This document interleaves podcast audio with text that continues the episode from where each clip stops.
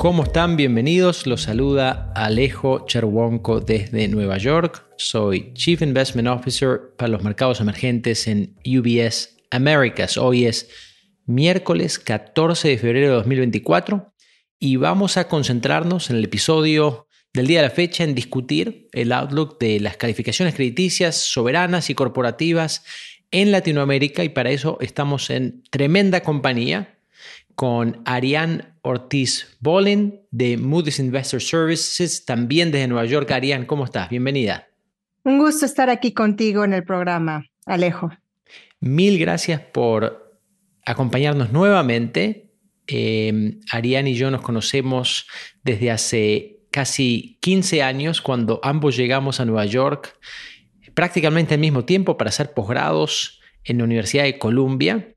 Y hoy por hoy Ariane es vicepresidente y oficial de crédito senior para Moody's. Está encargada, entre otras cosas, de que los diferentes grupos de analistas en Moody's que cubren Latinoamérica lo hagan de un modo consistente. Entonces tiene un view macro de la región. Lleva 13 años en la compañía, donde también fue parte del equipo de investigación de países emergentes. Eh, supo ser responsable de las calificaciones crediticias de países como México y Chile tiene un Masters en Administración Pública de la Universidad de Columbia, la escuela CIPA. Es graduada en Economía del Instituto Tecnológico y de Estudios Superiores de Monterrey. Y retomamos la conversación con ella en este podcast luego de prácticamente un año. La última vez que platicamos fue en febrero del 2023. Entonces, sin más, Ariane, tengo una serie de preguntas para hacerte. La primera tiene que ver con un poco repasar el año pasado en lo que se refiere a la performance económica de Latinoamérica. Creo que estuvo caracterizado el año por sorpresas positivas y resiliencia de la economía de la región y también global, por supuesto. Y también mirando un poco hacia el 2024, los oyentes eh, saben que tuve la oportunidad de estar en Davos hace unas semanas. También organizamos una conferencia latinoamericana de UBS, de Latin American Investment Conference en San Pablo hace unos días, y los inversores están modestamente constructivos en Latinoamérica, en el outlook de la región. Resaltan que Latinoamérica proporciona soluciones a problemas globales eh, al ser un líder en la transición energética, al proveer materias primas clave, al poder incorporarse crecientemente a cadenas de suministro que se reorganizan. La pregunta entonces para ti es, Arián, 2024, oportunidades y riesgos para Latinoamérica desde el punto de vista de Moody's. Gracias, Alejo. Qué buen repaso nos has dado del 2023 y nosotros en Moody's coincidimos. De hecho, si recuerdas, a inicios del 2023 pensamos que iba a haber una recesión o, bueno, al menos una desaceleración importante en Estados Unidos y, por lo tanto, en varias otras economías en América Latina. Y eso tan no sucedió que hasta tuvimos un crecimiento fuerte y sostenido en Estados Unidos. Ahora, ¿cómo vemos el 2024? Te diría que coincido también en que vemos una mejora en las condiciones de crédito para América Latina en relación al 2023. Y esto es porque vemos un crecimiento en promedio moderado. La deuda, los niveles de deuda tanto de gobierno como de empresas relativamente estables las presiones inflacionarias que fueron significativas desde el 2022, 2023, ya finalmente vienen a la baja. Eh, la rebaja en las tasas de interés por parte de los bancos centrales ya se ven en el horizonte. Chile y Brasil ya han comenzado a bajar sus tasas de, interés. México, nosotros esperamos que lo haga en alguna parte de, este año, en la segunda mitad de este año. Em, los bancos en América Latina están bien capitalizados, no es un riesgo importante como lo, lo vemos en algunos bancos regionales en Estados Unidos, por ejemplo.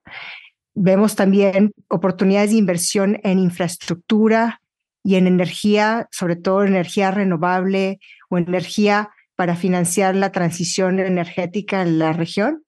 También vemos mayor optimismo e interés en la digitalización e integración de inteligencia artificial en varios negocios. hay, hay, varias oportunidades. Ahora, en cuanto a crecimiento económico, sí vemos te, diría, Alejo, dos diferentes grupos o dos tendencias. Primero vemos que las economías grandes, México y Brasil, que como bien comentabas, sorprendieron el año pasado al, crecer más de lo que nosotros estábamos esperando. El México al final cerró en 3.1% en el 2023. Estamos esperando que este año se desaceleren las dos, pero este crecimiento va a ser a niveles más o menos en línea con su tendencia.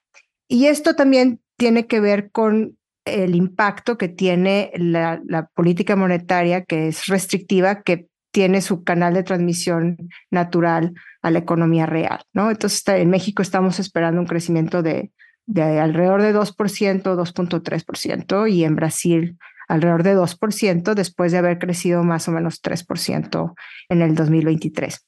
Entonces, ese es un grupo, ¿no? Las economías grandes, México Brasil, de dos años fuertes, desacelerándose, pero a niveles tendenciales. Por otro lado, vemos tenemos que Chile, Colombia y Perú se van a recuperar de un año bastante difícil que fue el 2023, pero esta recuperación tampoco debe de ser eh, presentada como una especie de boom, ¿no? Es un crecimiento tras, una recuperación de crecimiento tras un año difícil, como decía, y creemos que van a crecer menos de lo que debe de ser su potencial. Por ejemplo, en el caso de Colombia, el promedio nosotros pensamos que un, crecimiento de promedio en Colombia es de 3% y estamos pronosticando un 1.8 en el 2024, que es más que el 1.3 que creció en el 2023, pero de nuevo, menos de lo que debería de estar creciendo. Ahora, dicho esto, que tengo un panorama relativamente constructivo, como mencionabas, para el 2024, sí hay varios riesgos para la región. Primero es que los costos de financiamiento, tanto en mercados locales como internacionales, van a seguir altos, arriba de 200 puntos base en promedio de lo que era el histórico. Y sí estamos esperando que las tasas de interés van a bajar, pero de nuevo, van a seguir altas. Y esto implica que los gobiernos tienen menor espacio fiscal, las empresas tienen márgenes reducidos, ¿verdad? Porque tienen que gastar más en su refinanciamiento y algunas de ellas incluso van a tener dificultad de acceso a los mercados, sobre todo las empresas con calificaciones o calidad de crédito más, más baja. Entonces, nosotros sí estamos esperando que todavía vaya a haber mayor este, situaciones de incumplimiento de pago por encima de los máximos históricos en el 2024, algo que se dio también en el 2023, y más rebajas de calificación que alzas, algo que también pasó en el 2023. Y esto tiene que ver, repito, con los costos de financiamiento más altos que lo que eran en el pasado, dado que las tasas de interés van a seguir altas por, por más tiempo. Otro riesgo importante que vemos para América Latina es eh, la incertidumbre en torno a elecciones que hay tanto en varios países de la región como en Estados Unidos es un año de muchas elecciones. Tenemos en México, en Panamá, en Uruguay, República Dominicana, y, hay posibilidad de que haya cambios importantes en la política económica y con impacto entonces en condiciones de crédito para muchas de las empresas que operan en estos, en estos países. Otro riesgo importante es la desaceleración de la economía de China, eh, riesgos por cambio climático y riesgos ambientales, que es algo que está ahí presente, pero cada vez más relevante. Y finalmente las tensiones sociales, que limitan siempre el margen de maniobra de los gobiernos para poder implementar reformas. Muy claro, Arián, y bastante en línea con nuestro análisis cuando publicamos el outlook para el 2024 de la región, destacamos ciertamente que estamos más entusiasmados por la performance de países como México y Brasil, tu primer grupo de eh, países, ¿no? relativo a, por ejemplo, lo que se puede esperar para Chile, Colombia y Perú, que ven una recuperación secuencial, pero nada extraordinaria en un contexto, los tres países en los cuales las tensiones sociales que mencionabas como uno de los riesgos eh, permanece a flor, a flor de piel. Eh, transicionando a el tema de la política, las elecciones, que mencionaste, Arián. Eh, por supuesto, también estamos este año viviendo un poco las consecuencias de decisiones tomadas el año pasado. Eh, la Argentina creo que hoy representa el experimento de políticas públicas más fascinante prácticamente en todo el mundo, porque es un país que de la noche a la mañana decidió eh, cambiar de rumbo en este área y se están tratando de implementar cambios profundísimos. ¿Cómo lo está analizando Moody's? ¿Qué probabilidad de éxito le asignan a este experimento? Muy bien, Alejo. Primero quiero responder tu primer pregunta sobre los riesgos políticos, porque coincido plenamente. Ahora los riesgos políticos y sociales se han vuelto factores mucho más importantes en definir las condiciones de crédito, el clima de inversión. Hay más incertidumbre política y polarización y por lo tanto mayor riesgo de cambios abruptos en política pública que cuando hay un cambio ¿no? en la administración que tiene un impacto en el clima negocio, en el clima inversión, eh, hay riesgos de intervención gubernamental y esto también se puede traducir en mayor eh, volatilidad financiera. Y no es que estos riesgos políticos no estuvieran ahí presentes, siempre los, los han estado, pero por un tiempo, digamos hace unos 10 años, era un factor menos relevante en afectar eh, la economía o las situaciones, el entorno económico que lo que es ahora para América Latina y para muchas otras partes del mundo. Entonces, me preguntabas en particular sobre Argentina y, bueno, Argentina es sin duda el país donde se ha dado un giro de 180 grados en la política económica. El presidente Milei tiene una visión completamente distinta de cómo abordar los problemas económicos del país, la hiperinflación, busca desregular los mercados, desmantelar distorsiones fiscales y económicas y disminuir lo más que se pueda la intervención eh, gubernamental. Ahora, es muy difícil revertir estas distorsiones económicas sin pasar por un ajuste macrofiscal profundo. Y por eso nosotros estamos esperando una contracción económica este año de alrededor de 2.5%, después de una contracción que ya, ya pasó el, el año pasado de más o menos 3.5%. Y es una contracción porque el gasto del gobierno va a disminuir, se están recortando subsidios de manera drástica, el, el peso se, se ha depreciado eh, significativamente y, y por lo tanto la inflación también va a aumentar. Entonces, dicho quizás de una manera más simple, las cosas van a empeorar antes de que mejoren. Ahora, lo interesante es que hay una, percibimos nosotros en Moody's un amplio acuerdo, al menos desde la ciudadanía, en que esto, este ajuste se dé o darle un espacio al presidente para hacer este tipo de ajustes y aceptar algo de, de, digamos, de dolor económico antes de que las cosas mejoren. Pero esto no es un apoyo incondicional y tampoco es algo que va a durar mucho tiempo. Entonces, lo que estamos también evaluando es que a diferencia de la presidencia de, Macri, eh, donde la preferencia era por un ajuste gradual, aquí lo que el, el, gobierno está buscando es hacer todo lo posible lo antes posible, ¿no? Y se está moviendo de manera muy rápida y decisiva para poder desmantelar todas estas distorsiones eh, económicas. Y el éxito va a depender de nuevo de, cuánto estén dispuestos a soportar los, los argentinos y si no van a presionar para revertir muchas de estas medidas. Esto, además de oposición por parte de, las cortes, eh, de los sindicatos, de la oposición legislativa, en fin, eh, solo el tiempo dirá qué tanto se, se va a poder lograr. Lo, que sí pensamos es que es muy posible que lo que dependa de discreción del Poder Ejecutivo sí se lleve a cabo pero que no va a ser tan fácil aprobar reformas, ¿no? Eh, eso está todavía en un veremos. Incluso nos llamó la atención, Alejo, que se retirara la ley ómnibus cuando ya tenía una mayoría en la Cámara Baja.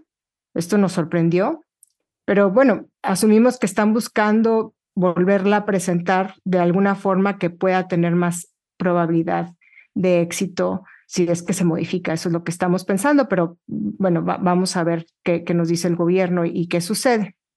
Lo que sí es que eh, seguimos nosotros desde el punto de vista de, Moody's pensando que es muy posible que haya un, una situación de un evento de crédito, una situación de incumplimiento de pago en, en cuanto a los bonos del 2025 y eso es consistente con una calificación de CA, que es lo que tenemos hoy en Argentina. Y, por último, algo que, que, me imagino te preguntan mucho y que la gente está pensando es el tema de la dolarización. Creemos que no lo podemos descartar en un futuro, pero ya no está en el centro de discusión hoy por hoy y no es parte de nuestro escenario base, al menos en, en los próximos años, al inicio de este gobierno. Muchas gracias por compartir, Arián. La próxima pregunta en el entorno del el calendario electoral, una de las elecciones más importantes en la región, va a tener lugar en México. Fascinantemente se superpone con la elección en los Estados Unidos. Entonces, eh, nos gustaría escuchar tu view de qué se puede esperar de una nueva administración en México, cómo ésta va a interactuar con un posible ganador en las elecciones de Estados Unidos. Y linkeado un poco a el análisis que ustedes hacen, hemos visto o se espera un deterioro marcado de las cuentas fiscales en México en el 2024, luego de varios años de cierta responsabilidad fiscal. ¿Se tiene que interpretar esto como algo de única vez o manda señales de eh, algún tipo de punto de inflexión. Sí, muy bien. Es un tema muy importante y aquí hay, varias preguntas. Primero empezaría por mencionar que hay un contraste importante entre las dos candidatas en México que están al frente en las encuestas. Por un lado, Claudia Sheinbaum propone continuidad en cuanto a política económica en visión de país a la cual el presidente López Obrador tiene y el contraste es con Xochitl Galvez, que representa un cambio en esta dirección de política, claramente en el sector de energía, pero también en cuanto al tono o actitud al sector privado, ¿no? manteniendo la, la política social. Es difícil saber ah, hoy por hoy si va a haber una diferencia importante en relación al presidente López Obrador para, Claudia Sheinbaum. Todavía no empiezan las campañas inician el primero de marzo, todavía no hacen sus propuestas formales. Entonces vamos a esperar a leer estas y entenderlas y, ver si hay alguna decisión, pero creemos que va a ser más difícil para Claudia Sheinbaum distanciarse de las políticas del gobierno actual, sobre todo ahora que acaban de hacer una propuesta importante de reformas, ¿no? y dado los, los últimos comentarios que ya ha, hecho, el margen de menor a distanciarse es, es menor. Pero de nuevo, es, es muy temprano todavía para saber cómo se van a, a dar las campañas y las propuestas. Otra cosa importante es que no deberíamos descartar una elección reñida. Eh, es cierto que Claudia Sheinbaum va adelante en las encuestas por varios puntos, pero como mencionaba, pues las campañas todavía no empiezan, entonces es difícil saber todavía si este eh, margen se va a mantener. Y está un escenario posible de una elección cerrada, como yo mencionaba, y, de que pueda haber es, cierta eh, disturbios o protestas sociales eh, o volatilidad financiera alrededor de las elecciones, sobre todo si es que ganara Xochitl Galvez por un margen muy reducido. Entonces es algo que, que hay que tener en cuenta como un riesgo. Ahora, ¿qué es lo más importante eh, para nosotros desde el punto de vista de la calificación? Al final, lo que evaluamos es el perfil crediticio, las cuentas fiscales, la economía, e independientemente de quién gane, la nueva presidenta o el nuevo presidente va a tener que lidiar con Pemex. Eh, recién acabamos de, de, bajar la calificación de la empresa a B3 negativo, dadas este, varios de sus riesgos crediticios que han aumentado, pero sobre todo lo difícil que va a ser para el próximo gobierno mantener el nivel de apoyo que hasta ahora le ha dado en, términos monetarios, dado que estamos estimando que para el 2026 casi se va a duplicar el tamaño de apoyo que la empresa requiere, simplemente, Alejo, para cumplir con sus obligaciones financieras y de deuda. Otro riesgo importante para el, o reto importante para la nueva administración es lo reducido que está ya el espacio fiscal del gobierno, dado la rigidez en el gasto, gasto corriente, mayor gasto en pensiones, el gasto en tasas de interés, o sea, de nuevo hablamos del contexto en el que, en el que estamos, de mayores tasas de interés también implica que cada vez que refinancias tu deuda, pues es a costos más altos y uh, la próxima administración tampoco va a contar con los fideicomisos o ahorros fiscales que, que se utilizaron durante esta última administración, durante la pandemia. Y por último, pero no menos importante, está el reto de cómo aprovechar el tema de nearshoring, ¿no? Eh, hay, retos estructurales importantes para México que pueden limitar el potencial o qué tanto México aprovecha esta oportunidad histórica. Retos de inseguridad, de agua, de energía, de transmisión de energía, eh, retos laborales, en fin. Entonces, el próximo presidente eh, tiene la oportunidad de articular un plan para aprovechar muy bien esta, esta oportunidad. Ahora, factores e-, económicos o macroeconómicos que van a ayudar al desempeño económico de México, independientemente de quién gane, está la fortaleza que vemos en Estados Unidos. Como, como bien saben eh, muchos de los que nos escuchan, la economía de México está sumamente ligada a la de Estados Unidos. Si Estados Unidos sigue creciendo relativamente fuerte, digo, si estamos esperando una desaceleración, pero no, no un, soft landing ni, recesión, esto puede ayudar a México. Y bueno, el peso fuerte ayuda al consumo, a las importaciones, si bien perjudica un poco las exportaciones, pero esto es algo que, está a favor de la economía y, y, del próximo presidente, que la situación económica está estable o incluso relativamente positiva. Me preguntaste, Alejo, que si la ampliación en el déficit fiscal prevista para el 2024 puede verse como un one-off o si creemos que sea el inicio de una nueva tendencia para el caso de México. Y aquí te diría simplemente que estamos esperando un déficit de 3.6, más bien estimamos que el déficit de 2023 fue de 3.6%, pero en el 2024 estamos esperando un déficit de 5.3%. Entonces, va a ser difícil para la próxima administración entrar y, tener que reducir eh, el gasto, dado las presiones en tasas de interés y de costos de refinanciamiento que, que mencionaba anteriormente. Entonces, no necesariamente creemos que se va a mantener este déficit tan alto en la próxima administración, pero creemos que va a ser complicado para el próximo gobierno poder reducirlo de este nivel tan alto.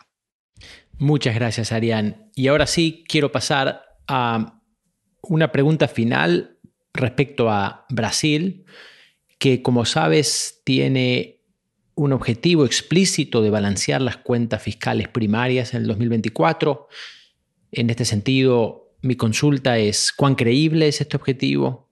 Eh, linkeado tiene que ver el impacto de la reforma tributaria que se está aprobando, faltan algunos pasos, pero en el agregado, ¿qué significa todo esto para con las calificaciones crediticias soberanas del país? Bien, sí, como bien dices, Alejo, Brasil reportó un déficit de 2.1% para el 2023, que fue significativamente mayor del objetivo original del gobierno, que era de 0.5% del PIB para el año pasado. Y aunque nosotros ya estábamos esperando que este objetivo era un poco optimista, el número final sí superó con creces nuestra estimación. Y esto se debe a que los ingresos gubernamentales fueron más débiles de lo que nosotros esperábamos y el gasto fue más alto. Pero lo más importante, creemos, es que esto resalta una debilidad subyacente del nuevo marco fiscal de Brasil, que pone énfasis en aumentar los ingresos para cumplir con los objetivos y limita la capacidad del gobierno para ajustar los gastos cuando los ingresos no aumentan de la manera que ellos estaban esperando. Entonces, ¿qué estamos esperando para el, para el 2024? El gobierno proyecta que va a estar en objetivo cero de déficit fiscal para el 2024 y que va a estar reportando un superávit primario del 1% más allá del, por ahí del 2026.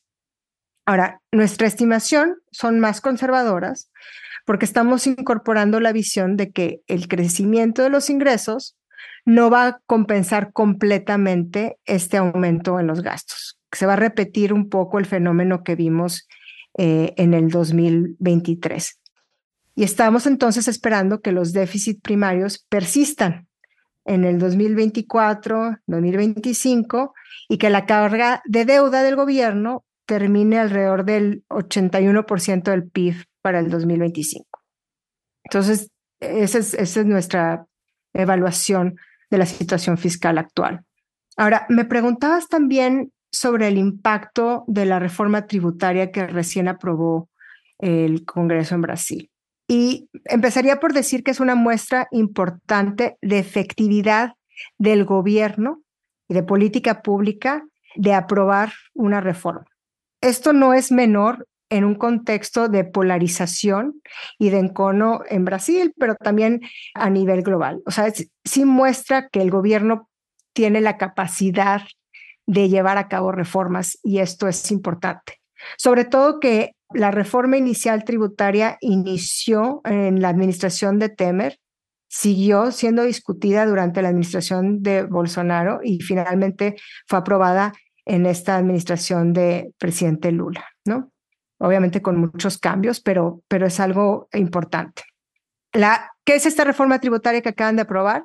Bueno, es una, una reforma histórica que simplifica y reduce el número de impuestos que, que tienen en Brasil, homogeniza las tasas.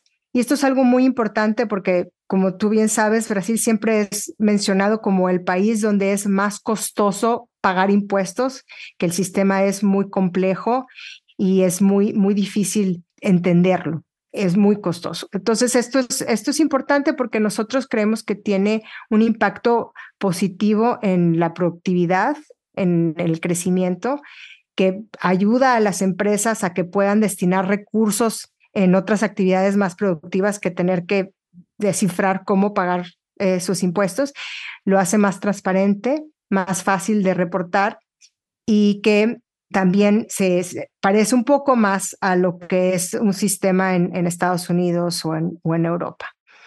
Ahora, hay costos de, transacción importantes porque la implementación de esta reforma va a tomar hasta 50 años para los estados y municipios y 7 años a nivel federal. Y en los primeros años van a tener que lidiar las empresas con los dos distintos sistemas coexistiendo al mismo tiempo. Hay costos de transacción y hay también costos dependiendo de, las leyes secundarias, ¿no? Hay, hay, más bien costos, hay incertidumbre dada la necesidad de tener leyes secundarias que complementen esta reforma. Desde el punto de vista del soberano, esta reforma es positiva porque sí, sí tiene algunos costos fiscales, van a tener que bueno, no, van a tener, pero ellos plantearon en la reforma que se van a compensar algunos estados y municipios que, pierden de ingresos por esta reforma, pero al final del día la, reforma creemos puede mejorar el crecimiento económico de Brasil, que es uno de sus retos desde el punto de vista crediticios. Esto a pesar de que la reforma no se espera aumente los ingresos a nivel federal. Ahora, si te vas a ver el impacto de la reforma a nivel sectorial, es más difícil entender quién gana y quién pierde. Pero a grosso modo te diría que los ingresos tributarios van a aumentar para los estados que tienen economías basadas más en servicios y van a disminuir los ingresos tributarios para los municipios que están dentro de esos estados. Eso es lo que nosotros hemos encontrado en nuestro análisis. Y finalmente, para las empresas, las empresas que son más intensivas en capital, que tienen extensas cadenas de valor, son las que más se van a beneficiar de esta reforma tributaria porque pensamos que van a pagar menos impuestos. En contraste, las empresas que se enfocan más en servicios van a probablemente tener que pagar más impuestos de lo que era antes, porque son las que dependen más de, eh, o sus costos en salarios y beneficios para empleados representan un mayor porcentaje de sus costos totales y estos van a enfrentar mayores costos eh, tributarios. Muy clara descripción, Arián. Te agradezco mucho por estar con nosotros hoy. Siempre es un placer poder intercambiar ideas con alguien que tiene tanta influencia ¿no? sobre el futuro financiero de los países de Latinoamérica y de las compañías de Latinoamérica. Eh, vale la pena recalcar la importancia de calificaciones crediticias para el costo de financiamiento de soberanos y corporativos en, todo el mundo. Así que espero que sea hasta la próxima. Un abrazo grande a todos los, los, oyentes. Como siempre, saben, nos pueden seguir a través de las redes sociales. Estamos presentes en LinkedIn. Arián, muchísimas gracias por participar. Que tengas un gran día. Gracias, Alejo. Un gusto como siempre. Hasta la próxima. Un abrazo. Las opiniones sobre inversiones de UBS Chief Investment Office, CIO, son elaboradas y publicadas por el negocio Global Wealth Management de UBS AG o su filial UBS. Los puntos de vista y opiniones expresados en este material por oradores invitados externos son los del autor orador y no son los de UBS, sus subsidiarias o afiliadas. Este material no toma en cuenta objetivos de inversión específicos, la situación financiera o las necesidades particulares de ningún destinatario específico y se publica solo con fines informativos. Como empresa que proporciona servicios de gestión de patrimonio a clientes de todo el mundo, UBS AG y sus filiales ofrecen servicios de asesoría de inversión y servicios de corretaje. Los servicios de asesoría en materia de inversiones y los servicios de corretaje son independientes y distintos, difieren en aspectos materiales y se rigen por leyes y acuerdos separados y diferentes. En los Estados Unidos, UBS Financial Services Inc. es una subsidiaria de UBS AG y miembro de FINRA SIPC. Para obtener más información, visite nuestro sitio web en ubs.com barra Working with Us. Para obtener la información legal completa aplicable a las opiniones de inversión independientes producidas por UBS, visite nuestro sitio web en ubs.com barra CIO-disclaimer. Nada del contenido de este podcast está destinado a ser ni debe ser considerado como una solicitud o promoción. No todos los servicios o productos están disponibles para los clientes en todas las jurisdicciones.